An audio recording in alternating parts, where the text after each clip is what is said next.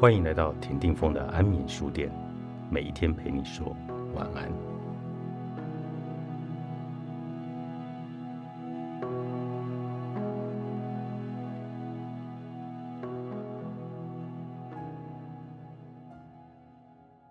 负面你可以不理会他，他可不会不理你。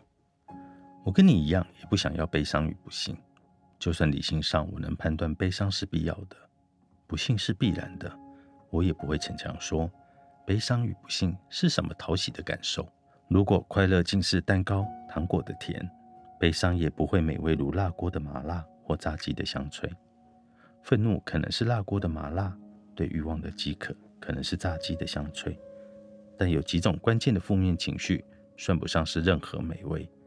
我们确实少不了这些情绪。我们也知道他们有意义，我们能够活下来很依赖他们，但我们都还是不想要悲伤与不幸，也不想要沮丧、痛苦、羞辱、懊悔、空虚。人生苦多于乐，这是事实，没什么好商量，逃也逃不掉。菜单上就是这些菜色，你要么吃，要么放下菜单走出餐厅去。人生就是这么些滋味，要么活，要么不活。而人生的奇妙之处在于。一旦不让我们活了，我们立刻就舍不得了。我有个朋友是个明星，很喜欢冲浪。他有天早上传了一个讯息给我：“我有一个冲浪的伙伴，昨天车祸死掉了，我好难过。”我当时在忙，也不认得那位车祸过世的人，只好模糊安慰了几句。过了半小时，他又传来一个讯息：“今天天气好糟，不能冲浪，不知道要干什么，真无聊。”我这可傻眼了。忍不住回他：“无聊吗？想一下那位出车祸没机会活下去的伙伴，应该就不会无聊了。”他只好回了我一个字：“哦，是啊。你可以说他逻辑不好，也可以说他是记性不好，但他的表现其实就跟我们每个人一样，动不动就觉得无聊，同时又动不动就忘记我们都会死，一定会死。死亡从来不费事的去跟我们解释活着有什么意义。”死亡不在场的时候，我们一下抱怨无聊，一下抱怨挫折。可是只要死亡一栖近我们身后，在我们颈边吹气，我们立刻双手合十，觉得活着真好。善哉善哉。但当他一旦走开，我们又立刻忘记他来过，假装跟他很不熟。死亡使活着有了意义，死亡就是这么简单明了的证明了他自己的身价。我们不喜欢死亡。如同我们不喜欢悲伤、不幸、痛苦、沮丧这一大串，但我们不会只称死亡很负面。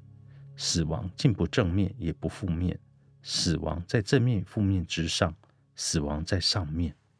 硬要说死亡很负面，活着才正面，会显得孩子气。死亡与活着都是在正与负的上面，那是生命，不关正与负的事。细菌也是生命，细菌也不关正与负的事。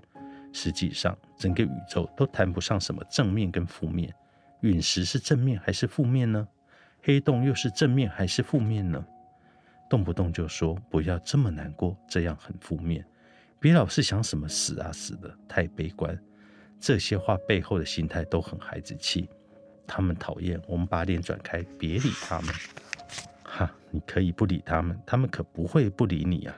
这里面唯一负面的东西。就是那个态度，那个他们讨厌我们，别理他们的态度。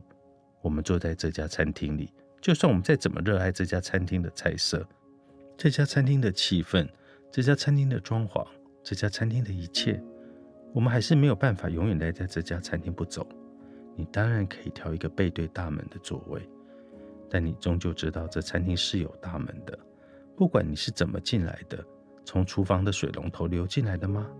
有大门，你才进得了这家餐厅。